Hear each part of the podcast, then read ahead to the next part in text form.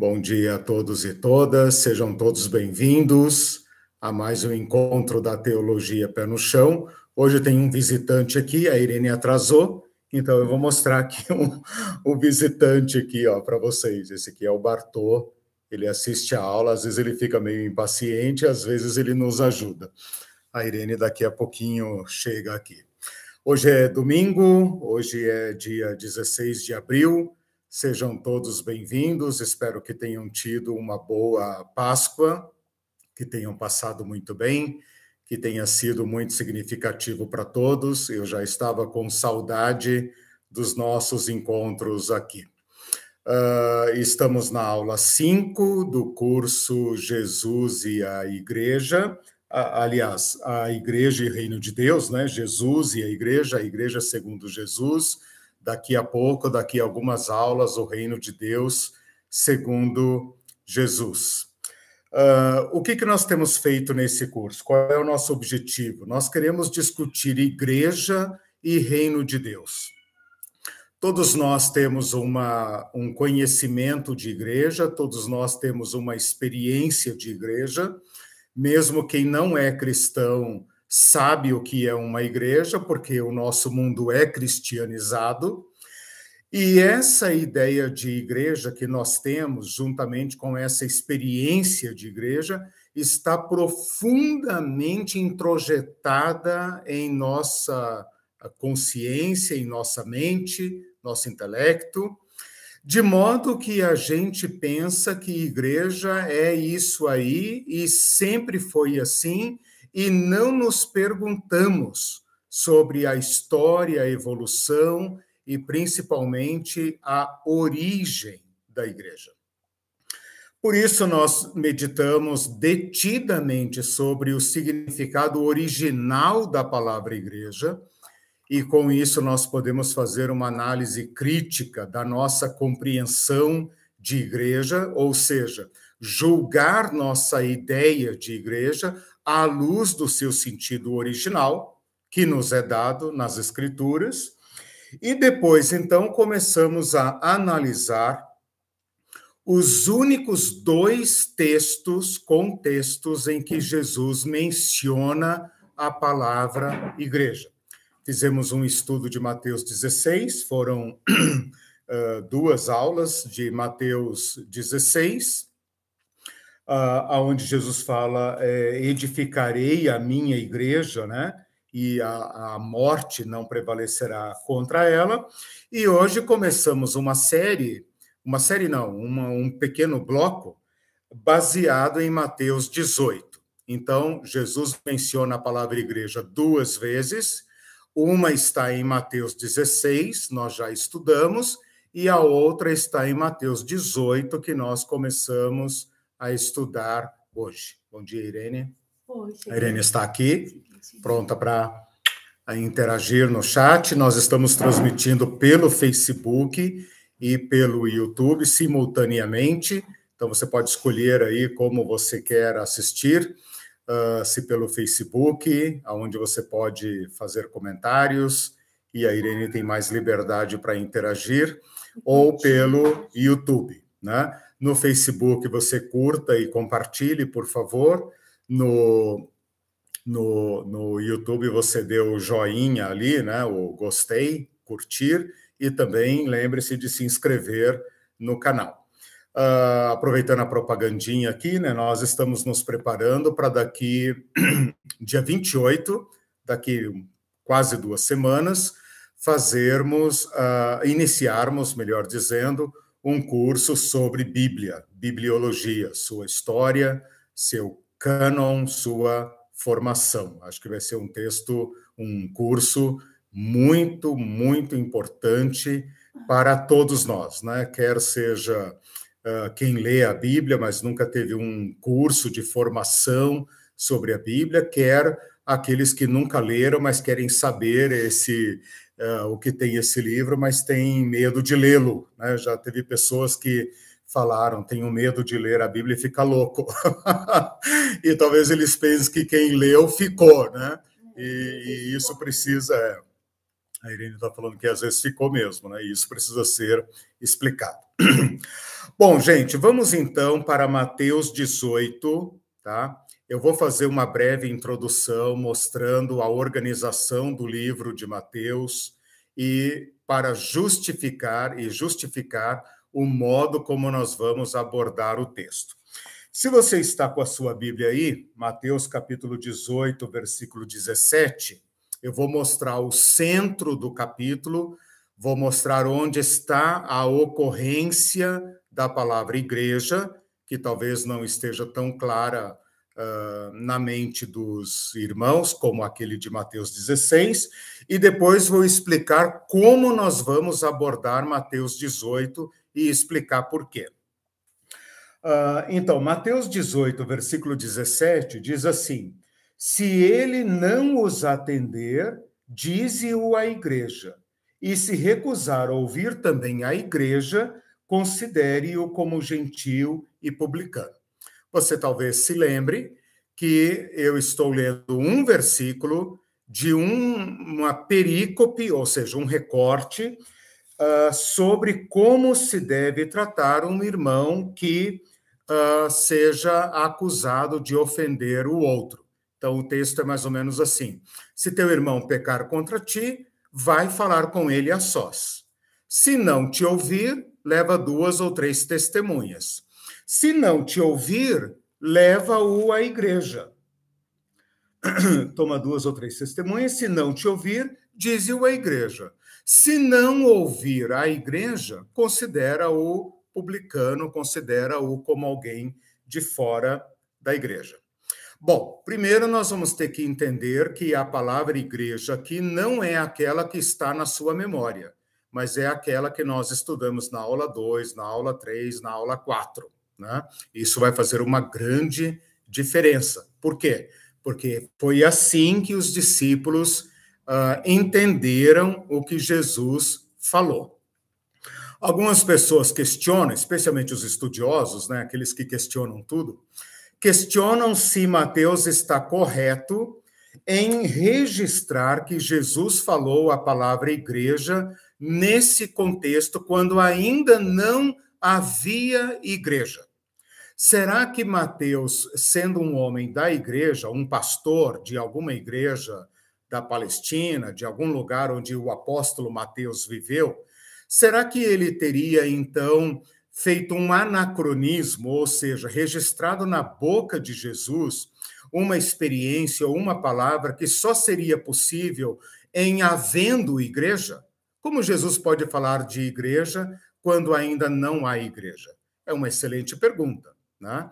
E dizer que Mateus entrochou na boca de Jesus a palavra igreja é, digamos, a resposta mais fácil.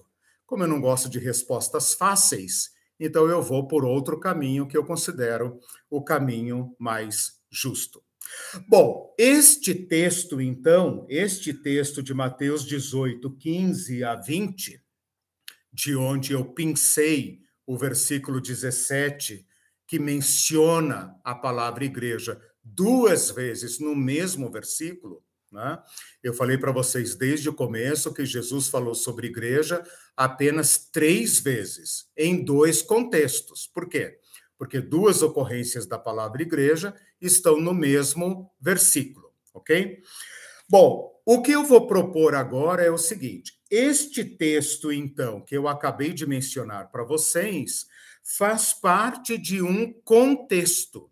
E este contexto é o capítulo 18 inteiro. Então, não faz sentido ex, uh, excluir ou, ou, como é que fala? É, selecionar, né, cortar do capítulo 18 apenas essa perícope que fala do irmão culpado e de como devemos tratá-lo, sem ler o capítulo 18 inteiro. Então, esse é um primeiro ponto. Nós vamos ter que entender este texto à luz do capítulo 18 inteiro. Por que é que eu posso fazer isso? Agora eu vou explicar por quê. Porque o livro de Mateus está organizado em cinco grandes discursos. E o capítulo 18 é um deles. Então, preste atenção nisso. Isso independe de opinião. tá? Independe de opinião minha ou de outro. O livro de Mateus é o único evangelho que registra longos discursos de Jesus. E são, ao todo, cinco. Podem, às vezes, até encontrar mais, mas são cinco. Por que cinco? Aí tem todo um significado por causa do Pentateuco, porque Moisés está escrevendo para judeus, principalmente. Então, o, o, na verdade, o Evangelho de Mateus seriam cinco livros para formar uma, uma analogia com o Pentateuco. Mas tudo bem, isso não vem ao caso aqui. O que importa é que o livro de Mateus está organizado em cinco discursos, longos discursos, ou sermões, se você quiser, e o capítulo 18 é um deles, tá? Então, qual é o primeiro discurso? O Sermão do Monte, capítulo 5, 6 e 7. Qual é o segundo discurso? O capítulo 10, chamado Sermão do Envio, em que Jesus fala: Eu lhes envio como ovelhas no meio de lobos, dá uma série de instruções. Qual é o terceiro longo discurso? O capítulo 13, que nós vamos estudar quando falarmos do reino, porque se trata de uma coleção de parábolas a respeito do reino. O reino dos céus é semelhante a um homem que é semelhante a uma mulher que. O quarto discurso é esse de Mateus 18, que começa no versículo 1 e termina, obviamente, no versículo 35, que é chamado o sermão da comunidade.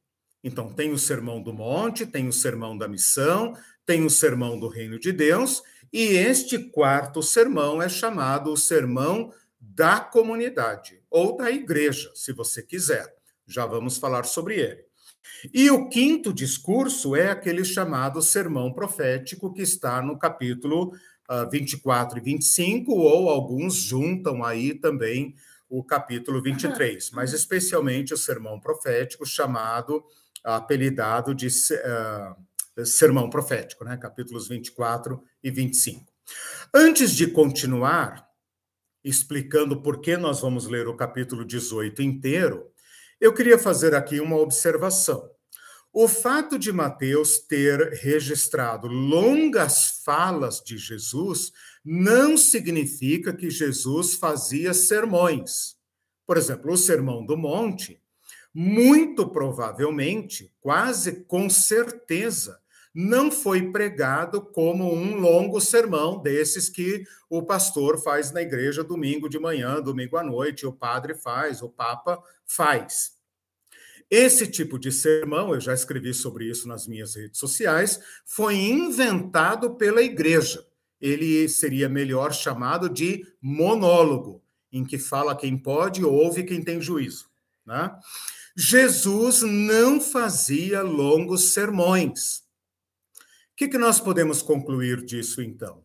Que foi o evangelista que, ao organizar as falas de Jesus, as colocou em contextos, em grupos, conforme a sua própria decisão de autor. Por que, que eu posso dizer isso? Porque tem falas de Jesus em Mateus que Marcos registra em outra situação ou que Lucas registra em outro lugar. Por exemplo, o Sermão do Monte, em Lucas, é chamado Sermão do Vale. Aí você vai pensar, tá, mas Jesus pregou no monte ou no vale? Não importa.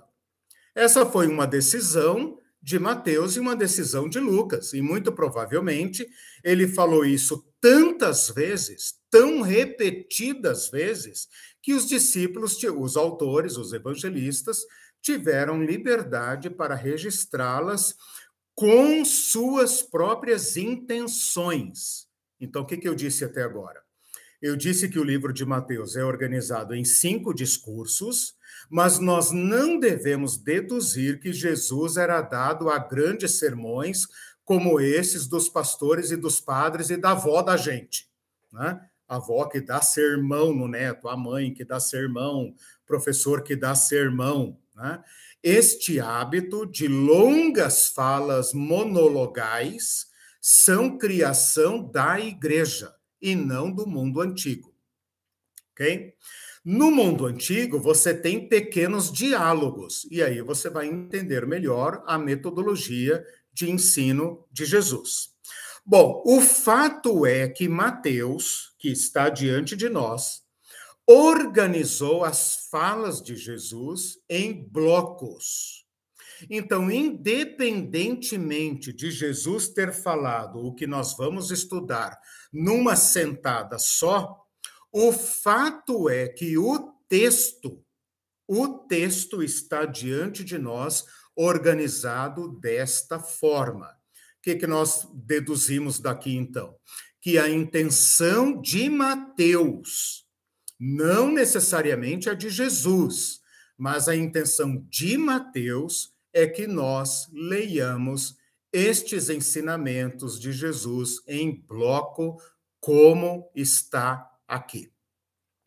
Se alguém disser, tá, mas então Mateus meteu a mão aqui no negócio, inclusive enfiou a palavra igreja ali. Ora, há uma contra-argumentação contra isso, que é a seguinte: os evangelhos, como eu tenho demonstrado para vocês, nunca usam a palavra igreja. Mateus é a exceção.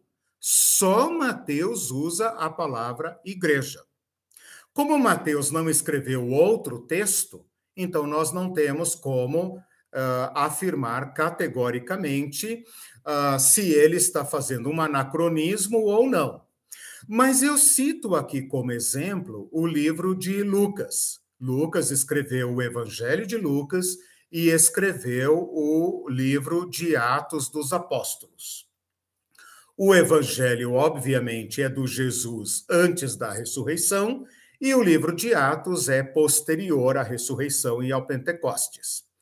Ora, Lucas, que é o homem, o historiador oficial da igreja, vai usar trocentas vezes a palavra igreja no seu livro de Atos dos Apóstolos. E nenhuma vez, nenhuma vez, a palavra igreja no seu evangelho. Isso, para mim, é um argumento muito forte no sentido de que os autores do Evangelho uh, preservaram o uso corrente da palavra igreja, no sentido eclesial, para após o Pentecostes. Deu para entender o que eu estou falando? Uhum. Eu falei que, que uh, Mateus organizou em discursos Falei que isso significa que ele coletou falas de Jesus a respeito da comunidade num sermão e que uh, não precisamos pensar, pelo menos não vamos considerar isso, não precisamos pensar que se trata de um anacronismo. O que é anacronismo? Usar uma palavra moderna num contexto antigo. Né? Será que uh, Mateus, sendo pastor, convivendo com a igreja, botou por conta e risco a palavra igreja na boca de Jesus? Eu falei agora há pouco, essa é a resposta fácil. Eu não gosto de respostas fáceis. Então eu vou procurar as respostas justas, aquelas mais coerentes. E apresentei um argumento uh, baseado em Lucas, que tem uma semelhança com Mateus. Por exemplo, Marcos e Lucas também registram a confissão de Pedro, mas não fazem o anúncio da igreja, ou seja, preservam para o futuro. Né? Mateus, por fonte própria, estabeleceu a palavra igreja no seu evangelho. Tudo isso para dizer, porque para explicar por que nós vamos ler o capítulo 18 inteiro. Deu para entender? o capítulo 18 inteiro contém instruções para a comunidade de Jesus. É claro que os discípulos, os apóstolos e todos aqueles que seguiram em Jesus podem ser chamados de uma proto-igreja. É, proto é anterior à igreja primitiva a gente não fala a igreja de Jesus, porque este grupo de apóstolos não é chamado uh, de igreja antes da ressurreição. antes do Pentecostes.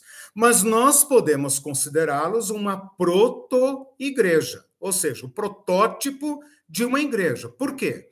Porque eles serão o fundamento da igreja. Paulo vai dizer isso. A igreja de Jesus foi alicerçada sobre o fundamento do, do, dos, dos apóstolos e dos profetas. Né?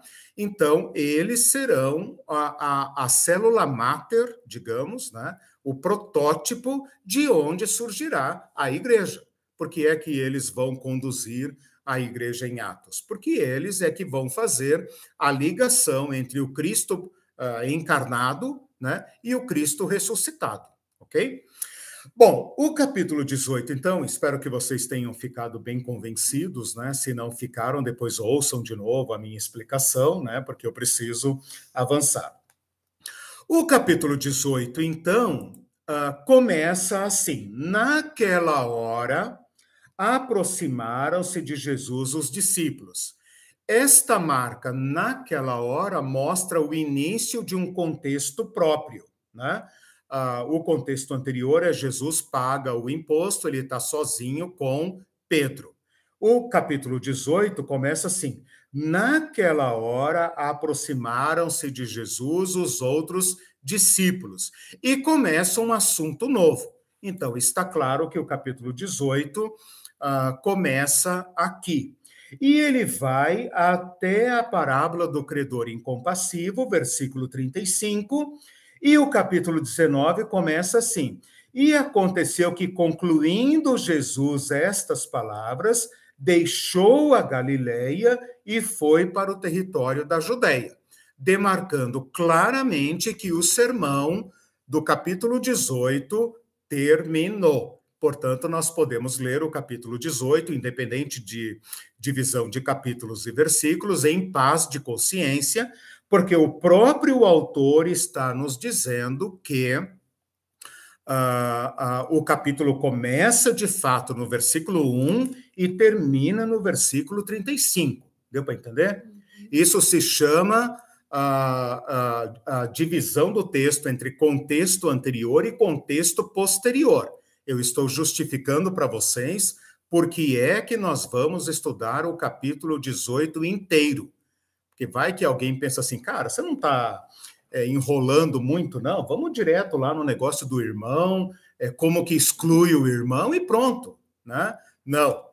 A intenção do autor Mateus era que nós lêssemos este texto em bloco. E aí você vai ver que o capítulo 18 está dividido em pequenos títulos, se você tiver uma Bíblia dessas comuns que tem o texto dividido em títulos, né? Você vai ver que do, cap, do versículo 1 ao versículo 5, uh, ah, do, do versículo 1 ao versículo 5, a discussão é sobre quem é o maior no reino dos céus. No versículo 6 ao 9, Jesus fala os tropeços, os escândalos. No versículo 10 ao 14, ele fala da parábola da ovelha perdida. Do versículo 15 ao 20, ele vai falar dessa questão do conflito na comunidade, o conflito de relacionamento e como se deve tratar o irmão que comete ofensa uh, contra o outro dentro da comunidade. No versículo 21 ao 22, você percebe, uh, você lê aquela célebre pergunta de Pedro: Senhor, até quantas vezes devo perdoar meu irmão? Até sete vezes? Jesus fala, não até sete vezes, mas até setenta vezes sete, né? E então ele lê, ele conta a parábola do credor incompassivo, daquele homem que devia uma fortuna incalculável para um pequeno rei. Esse cara é mandado para execução ele pede clemência ao rei, o rei o perdoa, mas ele ataca o seu conservo, o seu companheiro de trabalho, e o obriga a pagar uma pequena dívida, portanto, está ligado ao contexto do perdão. É disso que trata o capítulo 18. E eu reafirmo para vocês que são todas instruções para a comunidade de Jesus, ok? Este capítulo está uh, dividido em duas grandes partes, vou mostrar agora, né? Eu mostrei os títulos, agora eu vou mostrar que ele está dividido em duas partes. A primeira parte vai do, capi... do versículo 1 até o 14, porque nós podemos dizer que Jesus está falando dos pequeninos, né?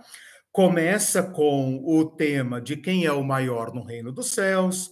Jesus pega uma criança, põe no meio deles, depois ele fala aí de quem fizer tropeçar estes pequeninos, e depois ele conta a parábola da ovelha perdida. Então, do versículo 1 ao versículo 14, independentemente dos títulos, se trata de uma fala de Jesus contextual a respeito do pequenino, dos pequeninos irmãos, ok? Do versículo 15 ao 35, fica muito claro que Jesus está tratando de perdão. Ele vai falar como perdoar o irmão ofensor. Depois Pedro faz uma pergunta: tá, senhor, tudo bem, mas se o cara pecar de novo, aí eu perdoo de novo? E se ele pecar sete vezes no dia, eu perdoo de novo? E Jesus então dá aquela célebre resposta, e como é parte do seu método pedagógico, conta uma parábola. Né? Esta parábola, é, esta parábola é a parábola do credor incompassivo. Para provar, para provar que o capítulo está dividido em duas partes, ambas as partes terminam da mesma forma. Estou ensinando como é que se reconhece o texto e o contexto. O versículo 14 fala assim: Assim, pois, não é da vontade do vosso Pai Celeste que pereça um só desses pequeninos. Começa com a discussão do maior, termina com a vontade do Pai. E o versículo 35 também termina assim: Assim também meu Pai Celeste vos fará se do íntimo não perdoardes cada um a seu irmão. Então, isto prova que a intenção de Mateus foi construir um discurso da comunidade e que ele está organizado em dois blocos, cada um deles terminando com essa referência ao Pai. Tudo bem? Sim. Bom, hoje então nós vamos estudar a primeira parte. E essa primeira parte vai nos preparar para a próxima aula, quando nós então concluiremos. Então, olha o que, que eu estou propondo para vocês. Por isso que eu tive que gastar todo esse período para é, explicar, né? O modo como nós vamos abordar. Gastei quase meia hora só explicando esse contexto. Olha só o que, que eu estou propondo. Nós vamos estudar hoje do versículo 1 ao 14, embora a referência à igreja esteja no versículo 17, que nós iremos estudar na próxima aula. Então, eu gastei meia hora para explicar para os irmãos por que é que nós temos que comer o capítulo 18 como se fosse um grande sanduíche inteiro. Não dá para tirar o presunto e comer só o presunto, ou então pegar o doce e comer só o doce. Tem que comer o sanduíche inteiro.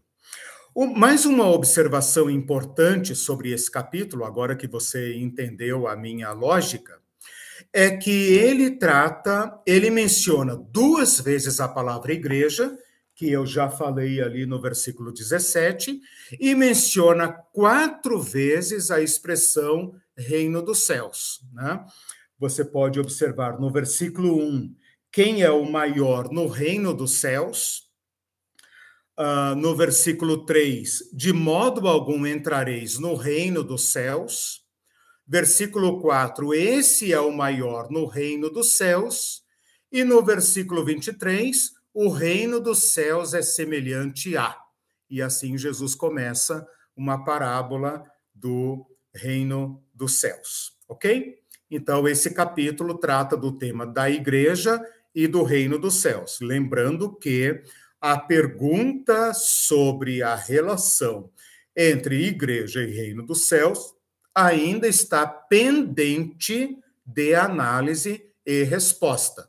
Nós vamos concluir esta abordagem sobre igreja e vamos iniciar uma abordagem sobre reino. E depois, então, lá por junho, a gente estará apto a discutir esta relação. Mas discutir a relação. Mas ela já aparece aqui. Então nós vamos lidando com ela. Estas referências vão fornecer o material da nossa resposta lá no final do semestre. Estou falando igual professor já, né? Falando de semestre, né? De bloco e tal. Podemos começar então a análise do capítulo 18. Tem algum comentário, alguma? Vocês estão bem aí? Tem o Facebook, tem o YouTube, né? Divulguem, compartilhem e cada um escolhe aí a plataforma da sua preferência. Depois os dois vídeos ficam disponíveis no YouTube, tá bom?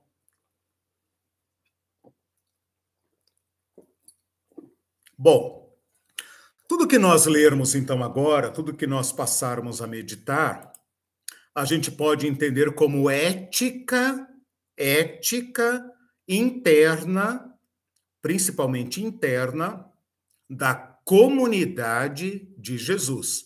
São perguntas e temas muito, muito importantes, muito além do que eu posso explanar aqui agora. Então vamos lá. No versículo 1 ao 5, surge uma pergunta que é fundamental para a sociedade humana e para as pequenas sociedades, que é o que eu quero dizer, os pequenos grupos sociais. Então, a pergunta que os discípulos fazem está na boca de todo ser humano desde sempre, desde as cavernas até o último que bater as botas. Sempre haverá esta pergunta, quer ela seja verbalizada, quer não. E ela se torna mais aguda, mais contundente, porque todos nós vivemos em pequenas sociedades. Ou seja, nós vivemos na humanidade, evidentemente, a população mundial do planeta, mas nós vivemos no nosso país, na nossa província, na nossa cidade, no nosso bairro, numa igreja, numa escola, num trabalho, numa associação, num clube. Nestas pequenas sociedades, essa pergunta está posta, quer ela seja explicitada, quer não. A pergunta é: quem é o maior?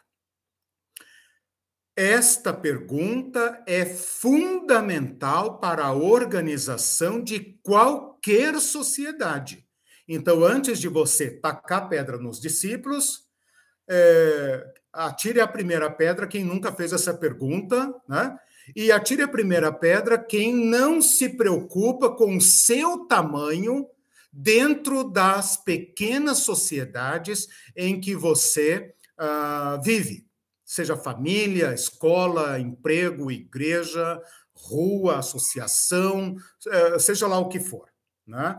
Em qualquer ajuntamento, quer sejam sociedades estáveis, quer sejam associações instáveis ou ocasionais, como, por exemplo, um jogo de futebol, uma plateia, etc., nós queremos escolher quem senta onde, quem é maior e como se dão, como se dá a distribuição do poder aqui.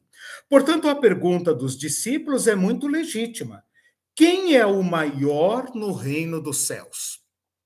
Eles esperam uma pergunta padrão. Nesta coisa, é, é essa respo uma resposta padrão. Nesta sociedade que o Cristo está convocando e inaugurando, porque faz parte das suas prerrogativas, como se dará a organização social, como se distribuirão os lugares, o poder. E Jesus, então, chama uma criança, coloca no meio deles. Antes de falar sobre a resposta de Jesus, é muito interessante como Jesus faz uh, os seus ensinos, né? e aqui já quebra completamente o sermão da igreja, porque Jesus pega uma criança, né? Então imagina ali os homens, homens, obviamente, porque mulheres não iriam perguntar sobre quem é o maior, né? São os homens, né? Que estão ali diante de Jesus, como que né, cara a cara com ele, perguntando: Senhor, diz logo aí, porque o negócio está começando a ficar tenso aqui entre nós, a ordem do negócio. Nós estamos a caminho de Jerusalém e nós precisamos saber quem é quem aqui, né? Uh, então imagina Jesus ali cercado de homens, os menores já né, é, é, afastados, as mulheres, né, e as crianças ainda mais afastadas ainda, provavelmente junto com as mulheres, porque elas ocupavam o mesmo lugar social que as mulheres. Né? Mais ou menos a pirâmide era, era assim, né? homens, mulheres, né, e, é, escravos e crianças. Né? Crianças no mesmo pé que escravo. Hoje, uma criança é quase que o centro do universo, né? Já se fala das crianças como sendo o pequeno reizinho, né? Quem tem filho e filha sabe do que uh, eu estou falando, né?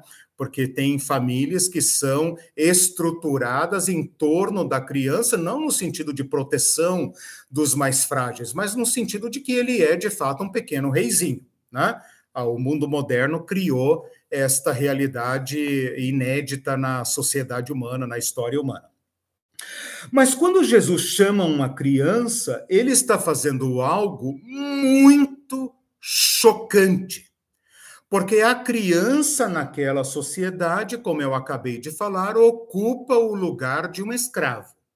Então, o, a sociedade pensa em se tornar adulto em abandonar a fase da infantilidade, da tolice, da estultícia, né? da, da, da, da, uh, da, da não cidadania e alcançar a madurez, alcançar a adultez e ocupar então seu lugar na sociedade. Quando Jesus chama uma criança, ele está colocando no centro da comunidade aquela posição que qualquer homem adulto se sente feliz em ter abandonado. E Jesus então fala: "Em verdade vos digo". Esta expressão em verdade, ela é usada apenas e exclusivamente por Jesus quando ele quer anunciar ou vai anunciar algo solene, algo carregado de autoridade especial, em verdade. Não sei se vocês sabem, mas no original a palavra é amém. Amém, eu vos digo. Não existe na história, na literatura mundial, alguém que tenha começado suas afirmações com a palavra amém exclusivamente Jesus. É isso que ele está falando aqui. Amém, eu vos digo, que se vocês não mudarem a cabeça de vocês, onde se alojam as estruturas de poder, de, e não vos tornardes como crianças, de modo algum taxativo entrareis no reino dos céus. Então eu queria que vocês pensassem um pouco na violência social, ideológica, política desta resposta de Jesus. Seria hoje como todos nós que queremos alcançar a elite, em tudo que fazemos, queremos alcançar a elite, não porque nós queremos prestar um maior serviço à sociedade, mas porque nós queremos um naco maior de poder, quer seja na igreja, na academia, na rua, no trânsito, em qualquer lugar. Se nos for dada a oportunidade, nós queremos estar no cume, não não porque nós tenhamos naturalmente, estou falando em termos genéricos, obviamente, a, a, a, disposição de nos sacrificarmos mais pela sociedade, pela comunidade, mas porque nós queremos um naco maior de poder, ou seja, nós queremos ser o maior. E Jesus está dizendo aqui pegar a pessoa que está no, no na base da pirâmide o último colocado e dizer: se vocês não se converterem e não se voltarem para o menor da sociedade que vocês criaram, vocês jamais verão o reino de Deus. É interessante que ele usa a palavra entrar. Nós vamos discutir isso quando tratarmos do reino de Deus, né? Porque no, no capítulo 16 ele fala chaves do reino. Ora, chave só tem sentido se tiver uma porta. Então a palavra porta ali está implícita. O reino de Deus tem uma porta. Ora, não tem uma porta no sentido físico, né?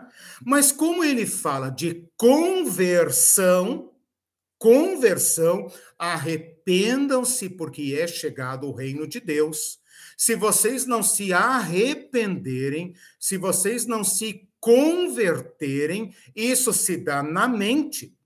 Nós podemos entender aqui, não sei se vocês concordam, que a porta de entrada do reino de Deus está na nossa mente, na nossa conversão, nos paradigmas que Jesus ah, ah, ah, apresenta para nós, com os quais nós nos deparamos, com essa revelação chocante de Jesus, que nos interpela e nos exige uma tomada de posição para então entrarmos no reino dos céus. Então é isso que Jesus está fazendo aqui. Portanto, aquele que se humilhar como esta criança, esse é o maior no reino dos céus. Ora, a criança é criança não porque se humilhou. A criança é criança e ocupa o último lugar porque nossa estrutura, nós que somos os maiores, estabelecemos assim. Essas estruturas sociais, elas não são da ordem natural. Elas não vêm da natureza, não é como uma colmeia, não é como um formigueiro ou como um bando de elefantes que tem uma ordem natural. O ser humano criou estas estruturas. Então, a sociedade tem a estrutura que nós criamos. O que Jesus está dizendo é o seguinte: esta criança, estas mulheres, estes escravos estão lá embaixo nesta sociedade em que vocês disputam o maior lugar, porque vocês se fizeram grandes. Então, Jesus está dizendo: aquele que se humilhar, aquele que abandonar esta estrutura social, aquele que desconstruir esta forma de organização social e estabelecer a igualdade fundamental, a igualdade essencial, de modo que não haja diferença entre o homem, a mulher, a criança e qualquer ser humano, então vocês estarão no reino dos céus. Ou seja, o reino dos céus se manifesta em relações igualitárias. O que ele está dizendo aqui não é que nós devemos ser uh, inocentes como criança, que nós devemos ser tolos, que nós devemos ser uh, ingênuos, uh, não está dizendo que nós devemos bater chicotinho e rastejar na lama, nada disso. O que ele está dizendo é o seguinte: vocês criaram uma organização social que rege a sociedade desde César até o escravo do escravo. Vocês criaram isso. Isso não é da natureza. Isso é da ordem social e política. E vocês agora estão se deparando com o reino dos céus do qual eu sou o anunciador e o representante e a porta. Vocês querem discutir a organização social a qual eu represento?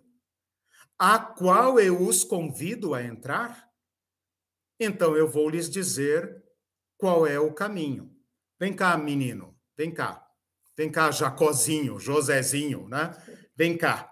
Pode ser uma menina, um menino, trouxe botou no meio deles. Imagina os homens em pé olhando para aquele cisquinho de gente. né? E Jesus falando em verdade, amém, eu lhes digo, se vocês não se converterem, mente, mente, tudo que foi construído pode ser desconstruído. Se vocês não se converterem e não assumirem o lugar real, o lugar em que vocês colocaram as crianças, de modo algum se manifestará entre vocês o reino dos céus. Portanto, meus irmãos, nós podemos dar a definição que quisermos de igreja. Nós podemos dar a definição que quisermos nos nossas teologias, estatutos, regimentos, etc, etc. O reino de Deus só se manifesta em relações de dignidade, de justiça, de igualdade, de humildade. Eu gosto muito da etimologia da palavra humildade. Porque, ao contrário do que a sociedade é, pensa, e nós também pensamos, quando a gente fala assim, ah, eu estava andando pela rua, daí uma pessoa muito humilde, uma pessoa muito humilde é, me parou e pediu ajuda. Ou então, ah, um carinha tão humilde, tadinho, bateu no portão e pediu pão. Essa é a, a, a noção é, é, tradicional que nós temos de humilde. Mas a palavra humilde vem de humus, e humus é terra, e terra fértil. E segundo a tradição bíblica, o ser humano é feito da terra. Então, o que Jesus está dizendo é: deixem de inchar-se para parecerem grande coisa e admitam o que vocês são. Vocês são da mesma espécie daqueles que vocês fizeram menores. Não há grande entre vocês. Vocês não entenderam que tudo isso é criação da cabeça de vocês? Olhem em volta. Olhem, o homem olha para a mulher, a mulher olha para o homem, o homem olha para a criança, a criança olha para o idoso. Não ainda? Que vocês são iguais, que vocês têm a mesma biologia, a mesma qualidade humana. É isso que Jesus está dizendo. E quem receber uma criança tal como esta em meu nome, a mim me recebe. Se a gente juntar esse texto com o texto de Mateus 16, quem as pessoas dizem que eu sou? Tu és o Cristo, filho do Deus vivo. Aqui Jesus está dando outra resposta. Eu sou como essa criança. Eu sou como os pequenos desta sociedade. Tu és o Cristo? Tu és o filho do Deus vivo? Tu és o menor dentre nós. Na sociedade, nas estruturas sociais, na, nas classes que nós criamos, nas hierarquias que nós criamos, o Cristo se manifesta no degrau mais baixo. E quem entender isto, recebe o Cristo. Quem entender o ser humano, a qualidade e a dignidade do ser humano se encontra de novo com o Filho do Homem, com o humano segundo Deus. Todo humano que rompe com seu humus está preso na cilada da serpente, sereis como Deus. Todo ser humano é obrigado a viver de uma forma contrária à sua natureza, aparentando ser o que não é. Por isso tem que sentar na cadeira mais alta, na cadeira especial, tem que botar uma roupa diferente, tem que usar um chapéu diferente, ele tem que usar um anel diferente, ele tem que usar alguma coisa diferente. Por quê? Porque ele é igual. Para que servem os símbolos de poder, senão para nos distinguir dos nossos iguais? O que Jesus está dizendo é: rompam com esse modelo e o reino dos céus se manifestará na terra. Quando nós entrarmos na matéria do reino de Deus, eu vou explicar por que é que se fala reino dos céus e não uh, e, e, leva a gente a pensar que é o reino azul de Nárnia, né? uh, reino dos céus aqui, esse D é o D de origem. É a, a estrutura social que procede de Deus. É algo que Deus está edificando entre nós e que se manifesta onde os pequenos são tratados com dignidade. Uh, alguma pergunta, algum comentário? O texto seguinte, do versículo 6 ao 9, é nem deveria estar dividido por um título, porque a gente tem que comê-lo na mesma bocada. Tudo bem? Só a Leninha que diz sociedade doente. Bem observado, Leninha, pelo seguinte: a gente pensa, e a gente sabe disso, né? Porque nós ocupamos certos espaços de poder, né? Na sociedade, nós não estamos lá embaixo, né? Mas a gente pensa que o poder protege o ser humano. A gente sabe o custo do poder. Pensa na igreja, por exemplo. Pensa nas guerras de poder que se dão na, no, num clero, por exemplo, de qualquer igreja, não estou me referindo à igreja católica, nem a nenhuma denominação especificamente. As doenças que surgem deste esforço por ser o maior, a solidão, o sofrimento. Né? Eu fico muito sensibilizado quando eu ouço falar, por exemplo, da solidão do poder e das doenças dos pastores. Nos últimos anos, nós temos ouvido uh, muitos casos de tragédias em famílias pastorais, ou com padres também, né? e, e suicídio no clero. E, e, tem havido uma certa comoção uh, eclesial da comunidade em proteger seus pastores. Orem por seus pastores, porque eles não estão aguentando. Você não sabe como é administrar uma igreja de 5 mil pessoas. Pois é, meus irmãos, tudo que nós construímos pode ser desconstruído. Não tem solução, meus irmãos. Não tem solução. Uma vez que você copiou a estrutura social da serpente, sereis como Deus, a doença está ali. É parte integrante da estrutura. Por que a sociedade está doente? Por causa das disputas de poder. O grandão, o poderoso, está doente, em qualquer nível, e o que está lá embaixo também está doente. Esses que sobem estão se desumanizando porque não é próprio do ser humano acumular poder, nem acumular coisa nenhuma, e aqueles que estão lá embaixo também estão sendo desumanizados, estão sendo animalizados, brutalizados, e de forma, de forma que a sociedade está de fato doente. Isso não é um clichê. Né? Basta conversar com psicólogos, psiquiatras, com policiais, com juízes né? e eles vão dizer claramente uh, uh, o custo social de disputarmos quem é o maior entre nós. E aqui vocês percebem como os discípulos querem reproduzir o reino com as estruturas sociais da serpente, com as estruturas sociais do império.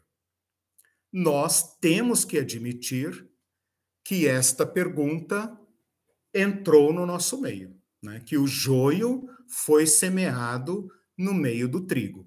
E nós que queremos receber Jesus na figura dos pequenos, temos que continuar rompendo com esse modelo onde quer que ele se manifeste. E eu temo dizer, uh, temo não dizer, mas uh, sofro por dizer que os maiores abusos são aqueles cometidos na esfera do poder pastoral. Quando eu digo pastoral, não estou me referindo apenas a pastores, mas a qualquer líder que exerça autoridade religiosa, espiritual sobre alguém. Né? Pensa, por exemplo, no escândalo do Dalai Lama. Né? Um homem que circulou o mundo como sua santidade. Não é. Não tem como ser. Né? Então, toda distorção, claro que o Dalai Lama fica muito mais explícito, né? mas em cada congregaçãozinha desse país e desse mundo, tem alguém que se sente superior, ungido, especial, destacado, e ali se manifestará o Satã, o escândalo, que é o que nós vamos tratar agora. Né? Então, eu quero que, ao falar de escândalo e tropeço agora, vocês lembrem mesmo do Satã que interpelou Jesus na aula passada, na aula de Mateus 16. Porque nós temos que manter isso em mente para estudarmos Mateus 18. Então, vamos lá rapidamente. Qualquer, porém, ó, você percebe claramente que o texto está em conexão né? Olha aí a, a conjunção, né? Porém. Qualquer, porém, que fizer tropeçar a um destes pequeninos que creem em mim.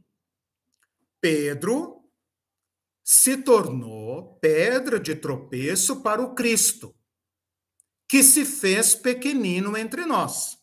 Tu és o Cristo.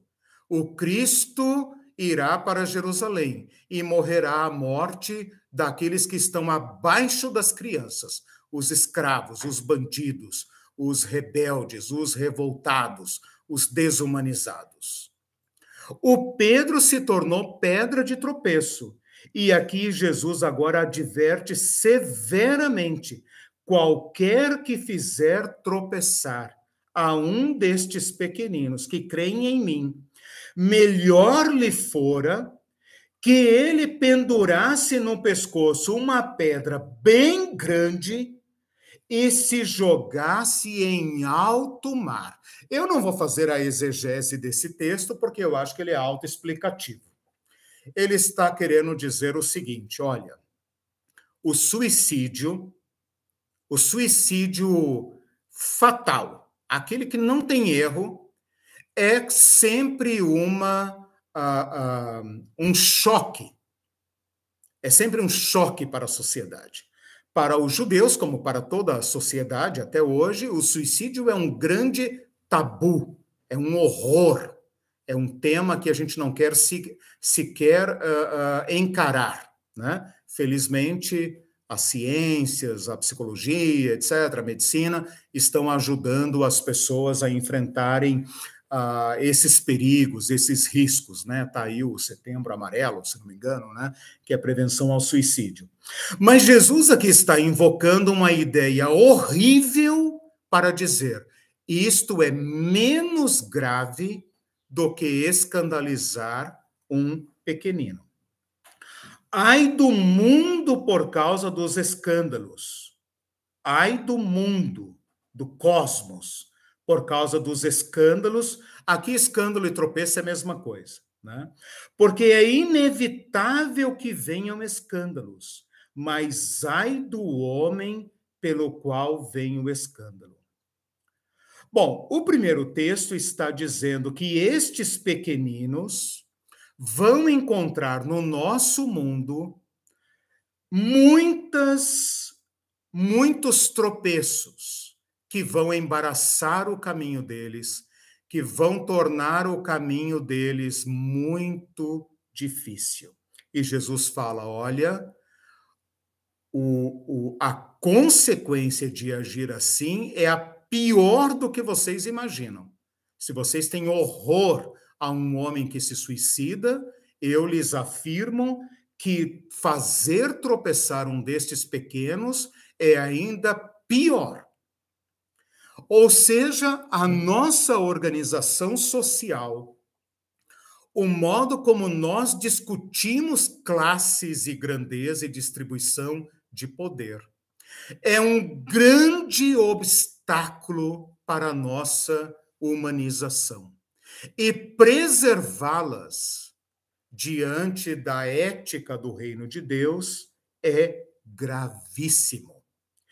Ele fala: ai do mundo por causa dos escândalos, porque é inevitável que venham escândalos.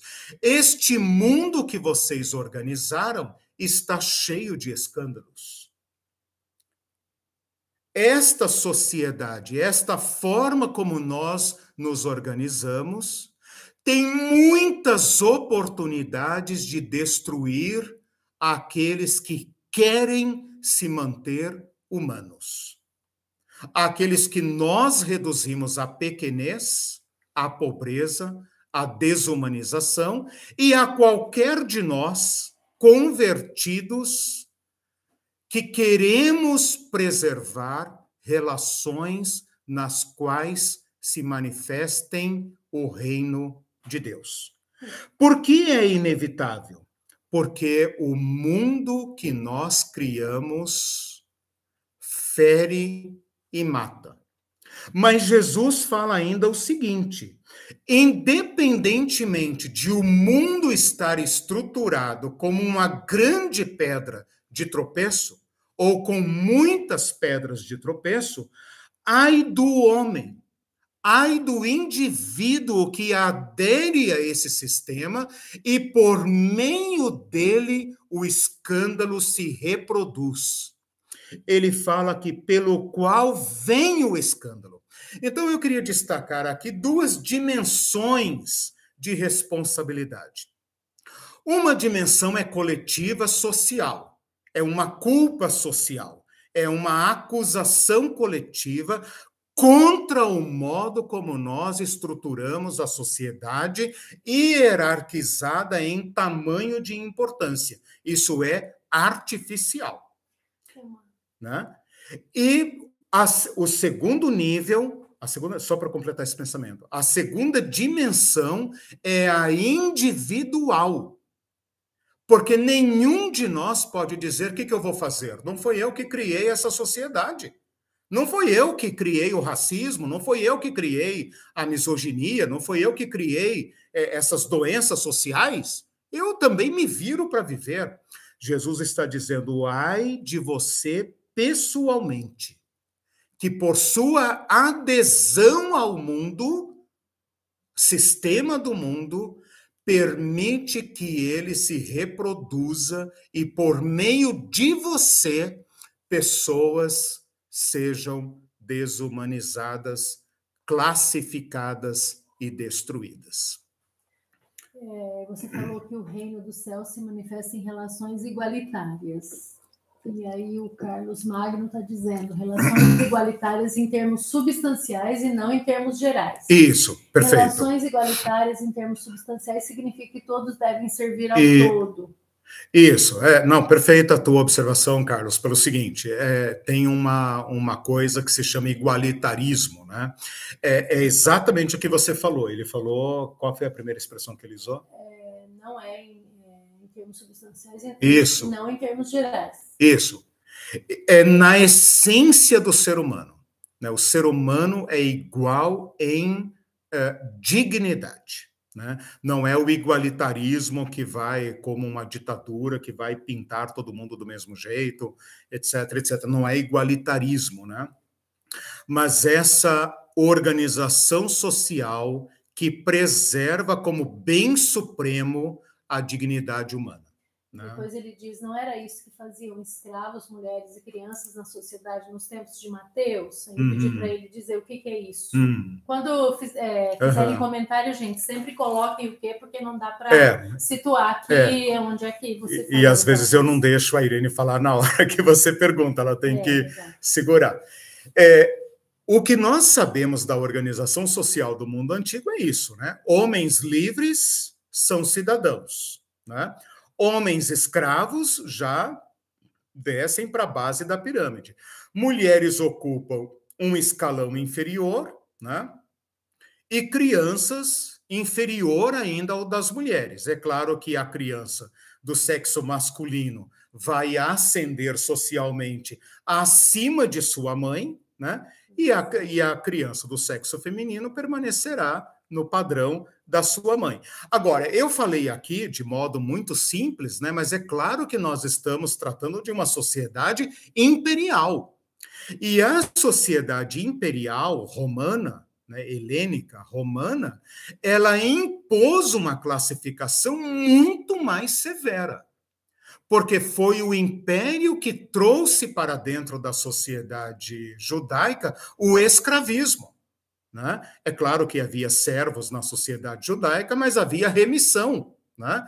Então, o império ele, ele colapsou completamente as estruturas sociais da lei de Moisés que atenuavam atenuavam esta sociedade de, de grandes. Né?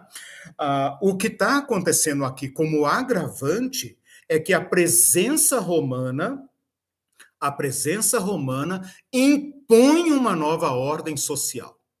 Esse é um dos grandes dramas que nós cristãos enfrentamos, porque nós, mesmo que queiramos ser convertidos a Jesus, e praticarmos essa ética comunitária dentro das nossas comunidades e fora, né, no que for possível, uh, convivemos em espaços de poder que o cujo maior já foi estabelecido. E quando você entra num espaço, seja igreja, escola, trabalho, qualquer coisa, em que o maior naco de poder já está estabelecido, você é, é, é impelido a se ajustar a essa estrutura. E o desafio é não ajustar-se.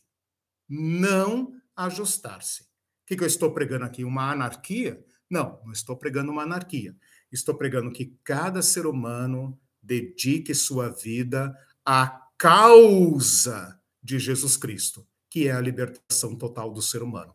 Paulo Freire fala que nós temos que libertar até os, até os opressores. Né? Até o opressor é, é um escravo, porque ele jamais se, se, ele jamais se libertará da, da, da, das coisas que ele acumulou. Né? E somos nós que devemos primeiro sermos libertos e depois libertarmos os pequenos e os grandes, porque eles também, como a Leninha falou agora há pouco, estão adoecidos por suas próprias fortunas, né? por seu próprio poder, estão ensandecidos. Por que, que uma pessoa, quando é alçada a um cargo de poder, é transformada em outra pessoa? Porque o poder corrompe. Né? Bom, é, fui além aqui do, do da, da, pergunta, né, mas espero ter respondido uhum. aquilo que ele colocou. O importante nesta segunda parte do texto, do, do, da, da, do tropeço, é entender esta parte junto com a primeira. Porque o escândalo para nós pode ser assim: ai, o cara está bebendo cerveja. Oh, meu Deus, ele vai escandalizar os pequenos, né? A gente pensa em escândalo de acordo com a nossa concepção é, moderna do dicionário. Nós temos que lembrar que o escândalo aqui, o escândalo aqui que Jesus está falando é a pedra de tropeço. E a pedra de tropeço foi exemplificada no contexto da aula passada quando Pedro, com seu pensamento humano oposto ao de Deus, representou para Jesus uma pedra de tropeço. Portanto, meus irmãos, a coisa é muito mais séria do que um irmão, discípulo de Jesus Cristo, que bebe a sua cerveja em paz e a irmãzinha do lado ficou sabendo. A coisa é muito mais grave. Eu não estou aqui fazendo nenhuma apologia da cerveja, né? tenho minha própria posição sobre isso, isso não está em questão. Estou querendo tirar a nossa infantilidade agora no mau sentido, a nossa estupidez exegética, né? porque nós entendemos como, como escândalo esse tipo de coisa ah, o irmão, né? Não sei o quê, né? Ah, o irmão é do PT, oh meu Deus, né? Que escândalo! Como pode, né? O irmão votou no Lula, né? Esse tipo de coisa que nós fazemos e, e ficamos é, virando, como é que é, fiscais uns dos outros para ver os escândalos, né? Eu estou autorizado a interpretar esse texto à luz do que nós estamos estudando. e que em Mateus 16, versículo 22, 23, melhor dizendo, Pedro se tornou pedra de tropeço para Jesus ao pensar como humano, não apenas por ser humano, mas o humano contra Deus. Eu falei na aula passada, nas aulas passadas, que o humano, quando se opõe a Deus, dá lugar ao satânico. Não estou me referindo à possessão. Não estou me referindo à possessão. Estou me referindo a esses esquemas de poder, de classificação que promovem a destruição do ser humano. E que, se você tentar enfrentá-los, eles podem lhe causar dano, como causaram dano a Jesus. Eu estou indo para Jerusalém. Eu estou indo para lá. Eu vou enfrentar os poderosos, os grandes do mundo, os grandes e vou me apresentar a eles como um humano. E eles destruirão o humano para preservar seus espaços de poder. Mas nesta uh, neste sacrifício de Jesus, Deus abriu uma porta que nenhum poder pode uh, tirar. Bom, só para completar esse contexto, ele fala uh, de novo a, a questão da, da, pedra no pescoço, né? Eu vou lhes dizer severamente que se for a tua mão direita, se com tua mão direita você estiver reproduzindo esses esquemas de poder, corte a tua mão fora. Olha a gravidade disso, da advertência. Se for o teu olho direito que estiver é, ajudando a multiplicar esquemas de poder, pedras de tropeço que impeçam a manifestação do reino de Deus, arranca o teu olho fora. Melhor do que amarrar uma pedra no pescoço e se afundar no mar, né? Jesus aqui tá, ele pensa, ele deve ter pensado, peguei pesado, vou vou dar uma aliviada no negócio, né? Não, maneta já tá bom, caolho já tá bom, né? Mas isso, evidentemente, é uma figura de linguagem para dizer façam o possível e o impossível para romperem com o pensamento humano que se opõe a Deus, que se opõe ao reinar de Deus. E deem lugar a manifestação do humano. Quando ele fala qualquer destes pequeninos, ele está usando a nossa estrutura de poder, não a dele. Porque na dele o Cristo e o pequenino são iguais. Então nós temos que entender isso aqui. Isso está no contexto da discussão dos grandes. Mas quem falou em grande aqui foram os discípulos, com a mente humana que se opõe a Deus. E aqui todos eles agora são Satã e pedra de tropeço, porque impedem a manifestação do reino de Deus. Ele está dizendo, quem está falando de grande aqui foram os discípulos. Jesus está falando, todos devem se fazer pequenos, porque pequenos são o que vocês são. Vocês são iguais. São frágeis. Pode sentar no trono, pode acumular bilhões, são frágeis. E qualquer que fizer tropeçar um destes pequeninos. De novo, Jesus está dizendo: onde está o pequenino? O pequenino é você, meu. O pequenino é você. Teu irmão é o pequenino.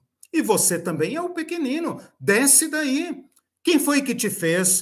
Uh, uh, quem foi que te fez ensoberbecer-se, inchar-se? Desce daí. Assuma seu verdadeiro lugar. Né? Os melhores líderes que eu tive foram aqueles que uh, se, uh, uh, nunca se deslumbraram pelo poder e se mantiveram humanos, acessíveis. E quanto mais humanos e acessíveis eles eram e são, mais respeitados são. Né? Eu acho interessante, na nossa experiência aqui do, da nossa igreja libertária, né?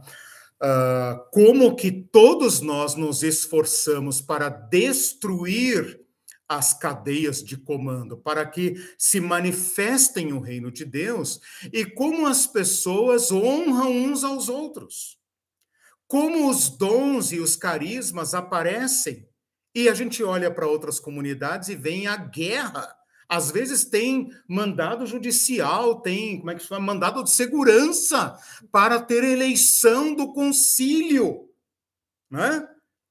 E nós, às vezes, claro, somos um grupo pequeno, né? Nós podemos des desconstruir as mega catedrais, né? Optamos por ser um grupo pequeno, um grupo humano, um grupo que mantém relações, relações fraternas. Ora, quanto mais fazemos isso, mais as pessoas se humilham e mais honram umas às outras. Jesus estava certo. Né? Essa é a nossa experiência. Jesus estava certo. E ele está dizendo, então, façam o possível e o impossível, mas destruam essas relações de poder. No mundo elas são inevitáveis, mas você, vocêzinho aí, não dê uh, ocasião a elas. Não permita que elas se reproduzam em você.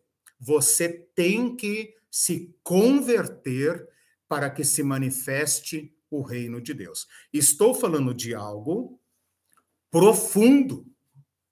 Estou falando de algo que está tão profundamente introjetado na nossa mente que ontem, estudando sobre igreja no nosso grupo, alguém falou: mas como? Como organizar uma sociedade sem dizer quem é o maior? Então, o que eu estou tratando aqui de modo muito rápido é profundo, está lá no âmago da nossa organização social. As igrejas cristãs deveriam ser um modelo radicalmente alternativo às estruturas sociais. Não são, reproduzem e agravam o modelo. Por isso é que nós estamos fazendo essa busca aqui para dizer, meus irmãos, nós temos que colher da boca de Jesus a ética da comunidade de Jesus. Porque é isso que está no Novo Testamento. É isso que vai entrar na página de Atos e das Epístolas. Alguma pergunta, algum comentário? Eu não vou gastar tempo aqui só para contar rapidamente a parábola da, da ovelha perdida, e aí encerramos a nossa aula de hoje, mas eu queria apenas uh, uh, uh, oferecer a vocês uma pequena pesquisa que eu fiz sobre a palavra tropeço, né? porque ela é muito usada. Escandalon é uma pedra de tropeço. Né? Ou então o grego usa uma outra palavra que é, cadê aqui a palavra? Proscoma, proscoma, que é bater, né? Bater o pé. Então, em vez de tropeçar, o grego é, é, literalmente fala bater o pé, que é o mesmo, né? Tropeçar. Essa palavra é muito usada uh, nas escrituras, eu apresentei isso na aula passada e tal, ela é traduzida às vezes como divisão, como armar cilada, ela, ela aparece é, bastante nas escrituras. É, agora, saltou aos meus olhos uma, uma, uma ocorrência no Novo Testamento de um tropeço ao contrário. E aí eu queria muito que vocês prestassem atenção nisso. Há um tropeço no mundo que foi colocado por Deus. Então prestem atenção nisso. A organização social do mundo, de todas as sociedades, é um tropeço para o reino de Deus. Mas, pelas inversas, o reino de Deus também é um tropeço para os reinos do mundo. Uh, Paulo vai dizer o seguinte: os judeus tropeçaram na pedra de tropeço, como está escrito: ponho em Sião uma pedra de tropeço e uma rocha de escândalo, proscoma e escândalo. E aquele que nela crê não será confundido. Então, eu queria muito que vocês entendessem esse jogo de palavras que deságua em Jesus.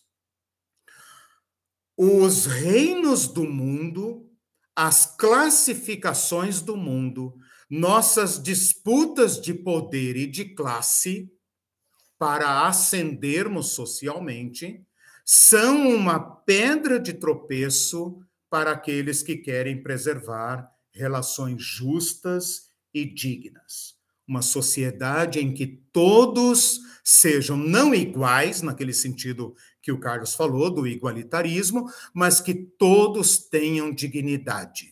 Todos têm o direito à boa educação, todos têm o direito à boa saúde, todos têm o direito à água, todos têm o direito à moradia, todos têm o direito à terra, todos têm o direito à dignidade a dignidade humana, pelo menos o básico considerado digno para que uma pessoa uh, se realize como ser humano.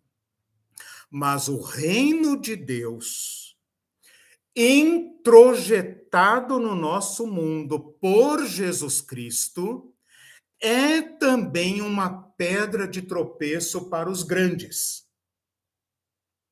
E esta pedra de tropeço tem duas funções. Aquele que crê nela passa a edificar sua vida num novo padrão. Sobre esta pedra edificarei a minha igreja. E aí se manifestarão as relações do reino de Deus. Sobre esta pedra. A pedra é Cristo. Mas aquele que não crer nela e que quiser continuar disputando poder e tamanho e classe, tropeçará e será esmagado por esta pedra. O profeta Daniel, fazendo aqui uma, uma comparação por minha conta e risco, o profeta Daniel viu uma grande estátua que representava os nossos esquemas de poder, que iam do ouro ao ferro misturado com barro. Né? E depois uma pedra sem auxílio de mãos humanas que vem do céu, né? vem do céu e esmigalha esse sistema. Né? E ela enche toda a terra. É claro que a gente tem que tomar cuidado com analogias, né, com figuras de linguagem, mas não deixa de ser interessante esta ideia da pedra que causa tropeço ao mundo, que estilhaça os sistemas que o mundo erigiu para sua própria ruína. Ponho em Sião uma pedra angular. Eu, ontem eu li isso no nosso grupo de estudo né, do, do Liberta, e vou ler aqui de novo. O próprio Pedro falando, né? O, o próprio Pedro falando. É... Opa, perdi aqui a minha, minha lição. Peraí, aqui. Uh, isso está na Escritura. Ponho em Sião uma pedra angular, eleita e preciosa. E quem nela crer não será de modo nenhum envergonhado. Se vocês fizerem a opção por se preservarem humanos, libertos, e se tornarem libertadores dos outros, vocês de modo nenhum ficarão confusos e envergonhados. Para vós outros, uh, não será envergonhado. Para vocês outros, portanto, os que creem, ela é preciosidade mas para os outros, e aí ele abre aspas, a pedra que os construtores rejeitaram, essa veio a ser a pedra angular. Ou seja, o reino de Deus não serve para edificar os reinos do mundo, os grupos e a organização social do mundo. Não serve. Então ela é rejeitada. Tipo, não, não, não, nós não queremos essa organização social da igualdade, da dignidade, da justiça social. Não, não, isso nós não queremos. Pois esta pedra, então, rejeitada pelo mundo, é transformada por Deus em pedra angular, pedra fundamental. Mas para os outros ela é pedra de tropeço e rocha de ofensa o reino de Deus, com suas políticas, ofende os impérios, ofende as hierarquias. São estes os que tropeçam na palavra, sendo desobedientes por sua própria escolha. Eles é que querem. Então vamos supor que os discípulos aqui perguntam: Senhor, quem é porventura o maior no reino dos céus? Jesus pega uma criança, põe no meio. Eles poderiam ter dito: ah, não, não, não, tchau. Pedro poderia ter dito: gente, vamos comigo. Eu vou levar vocês em um rabino que tem outra explicação. Tchau, seu Jesus. Tchau, né? Se vire com sua loucura aí. Vai juntando essa pobraiada aí. Jesus não entra lá em em Jerusalém, cercado de crianças gritando Osana, Davi, a mulherada, a pobraiada, os discípulos poderiam ter dito: vai, Jesus, vai se vai juntando essa gentalha aí, essa escória, esse lixo da humanidade que não presta para nada, vai. Vai limpando o leproso, curando o cego, é, cuidando de mendigo, vai, Jesus, vai. É, quero ver, exatamente, quero ver você prosperar, vai, Jesus. Né? Onde está César? onde está Jesus. Né? Bom, para terminar muito rapidamente, é, é autoexplicativa, é uma parábola, eu voltarei a isso em outro tema, quando falar das parábolas, então vou apenas ler, porque o nosso tempo está esgotado. Olha só, última recomendação de Jesus dentro ainda do contexto de tamanho, maior e menor. Vejam não desprezem a qualquer destes pequeninos. Ora, você só despreza o pequenino se você se julgar maior. Se você se converter e tratar a todos igual, acabou o despreço. A palavra desprezar vem é, dar preço. Ora, é exatamente isso que nós fazemos no nosso mundo. As pessoas valem quanto produzem. Nós, inclusive, falamos inválido. A pessoa foi é, é, aposentada por invalidez, não vale mais. Né?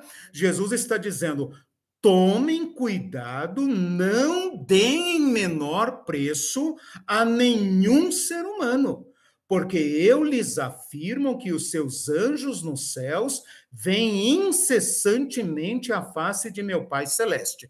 Eu não vou entrar aqui na discussão do anjo da guarda, não há nenhuma base teológica para afirmar que certas pessoas têm anjos no céu, mas Jesus usa uma lógica da, da religião popular dos judeus para dizer o seguinte: olha só, esses que vocês dão pouco preço, esses que vocês julgam pequeninos, no reino do céu são tratados por Deus com preferência. Então, como é que vocês querem trazer o reino de Deus à terra julgando pessoas pequenas? Nós não oramos, venha o teu reino? Faça-se a tua vontade na terra como é feita nos céus? Ora, nos céus, o, as causas dos pequeninos estão diante de Deus com prioridade. Então, vocês vão tratar os pequenos aqui com desprezo, com des, desvalia? Cuidado. Né? E então ele conta uma parábola: o filho do homem veio salvar o que estava perdido. Que lhes parece? De novo, uma parábola, né? Jesus pega a criança, é uma parábola viva. Agora, uma parábola contada. Que vos parece? Se um homem tiver cem ovelhas e uma delas se extraviar, não deixará ele nos montes as noventa e nove, indo procurar a que se extraviou? E se porventura encontra, em verdade vos digo que maior prazer sentirá por causa desta do que pelas noventa e nove que não se extraviaram. Assim, pois, não é da vontade do vosso Pai Celeste que pereça um só dos pequeninos. Deus quer salvar todo ser humano como humano. Ele quer que nós nos convertamos ao humano e sejamos preservados como humanos. E se alguém nos extraviar, nos fizer tropeçar, o próprio Cristo as buscará e não per permitirá que elas sejam perdidas. O Filho do Homem veio salvar o perdido. Meus irmãos, minhas irmãs, todos nós somos, aos olhos de Deus, ovelhas perdidas. Todos nós somos. Não há 99 justos, a não ser aqueles que se consideram grandes. É aquela charada que você sempre fala. Quem são os 99 justos? Por acaso, quando Jesus veio buscar e salvar o perdido, ele encontrou 99 justos? Bem protegidos e bem guardados? Aqui está uma ironia fina de Jesus. Ele fala: todos se extraviaram, todos se perderam, mas há 99 que se consideram justos, grandes. Exatamente, os sãos não precisam de médico. Aqui ele está dizendo, o, as 99 ovelhas que já estão gordas e tal, não precisam de um pastor buscador. Elas acham que não precisam. Elas acham que não precisam. Exato. Exato. Né? Se vocês reconhecerem que não estão sãos, eis aqui o médico.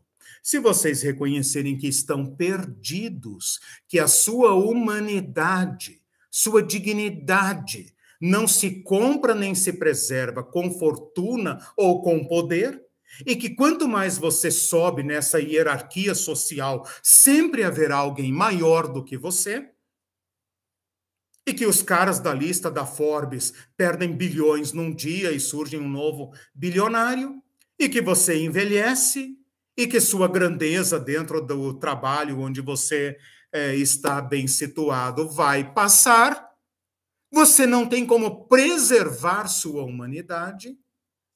Cristo está dizendo que vai buscar e não permitirá, ainda que o mundo encha o nosso caminho de tropeços e perigos.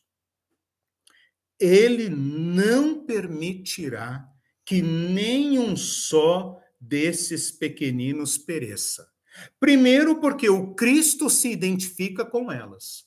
Segundo, porque a causa dos pequeninos está em prioridade perante Deus. Ora, se o rei deste reino dos céus trata com prioridade a questão dos pequeninos, então não há saída para nós a não ser a conversão. É isso que eu queria tratar com vocês antes de falarmos da segunda parte do texto, para mostrar que Mateus colocou para nós neste capítulo, não apenas neste capítulo, de Jesus.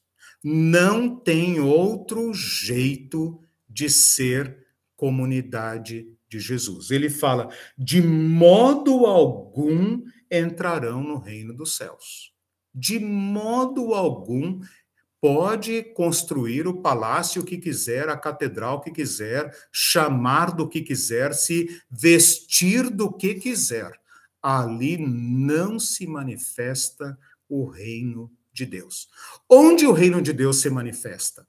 Ah, nos lugares que você nem imagina. Onde o ser humano está sendo integralmente liberto e humanizado. E isso está sendo semeado e está dando frutos. Aí o reino de Deus se manifesta. Tenha o nome que quiser, seja associação, seja lá o que quiser, se, se manifeste onde você menos imaginar. O reino de Deus não tem compromisso com catedrais, nem com denominações, nem com instituições. Ele se manifesta nas relações e, e, é, dignas de justiça e de libertação do ser humano. Beleza? Falei bastante. Uhum. Na próxima aula, eu vou tratar especificamente, então, da questão do perdão como um remédio é, é, preparado, porque nem tudo são flores na comunidade de Jesus. Ele não, ele não tem falsas ilusões, no sentido de que todo mundo agora vai se comportar como uma, um perfeito servo humilde. Né? Então, o que, que ele vai propor a partir do versículo 15? Meios de remover os tropeços e de impedir que os nossos irmãos se percam, né? Que os, que, que os nossos irmãos se percam. Como é que nós vamos preservar as relações de justiça na comunidade de Jesus? Nós estamos estudando isso por nenhum outro motivo a não ser repensar a igreja.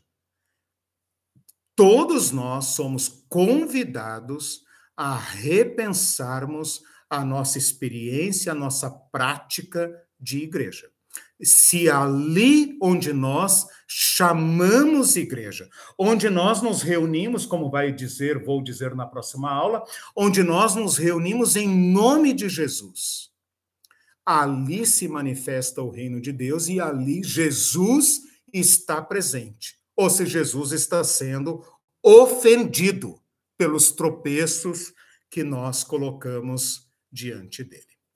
Bom, meus irmãos, nos vemos no domingo que vem e daqui duas semanas, né, no dia 28, começamos um novo curso das sextas-feiras. Deus abençoe vocês, tenham todos uma boa semana encerrando a transmissão.